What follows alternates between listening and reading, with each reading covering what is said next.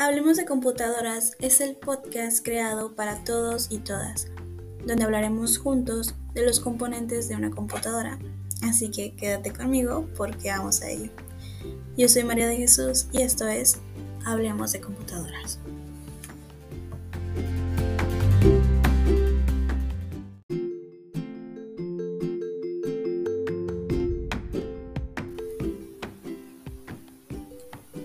Hola, ¿qué tal? Muy buenos días. Bienvenidos sean todos a otro capítulo más de Hablemos de computadoras. Como siempre, una semana más, muy contenta de estar allí con ustedes. En esta ocasión hablaremos específicamente sobre, la, sobre lo que es la memoria caché. Así que comenzamos.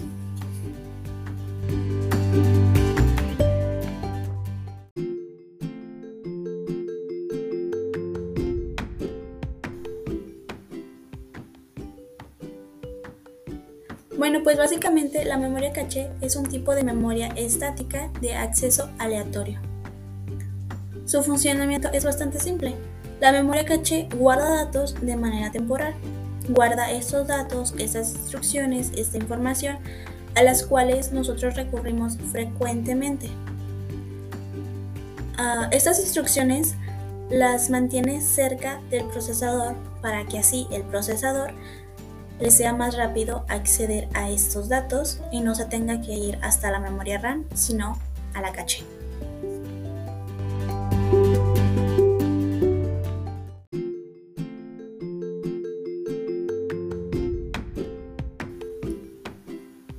Y bueno, pues así de este modo, cuando se inicia un proceso, este ejecuta una serie de instrucciones.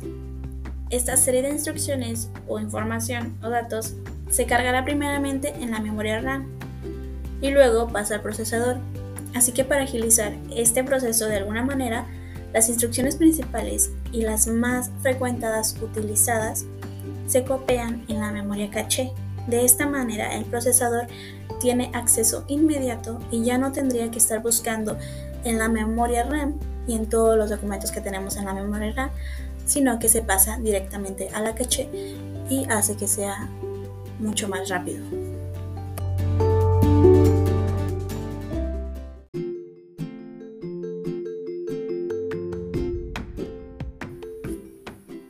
Y bueno, pues obviamente con todo esto tenemos beneficios, como por ejemplo mejorar el rendimiento de nuestra computadora, ahorraremos en base de datos, aumentar la velocidad de las entradas y las salidas, aumentar la velocidad del procesamiento, pero, porque sí, claro que hay un pero, al igual que, la, que cualquier memoria, este tipo de memoria caché también tiende a llenarse.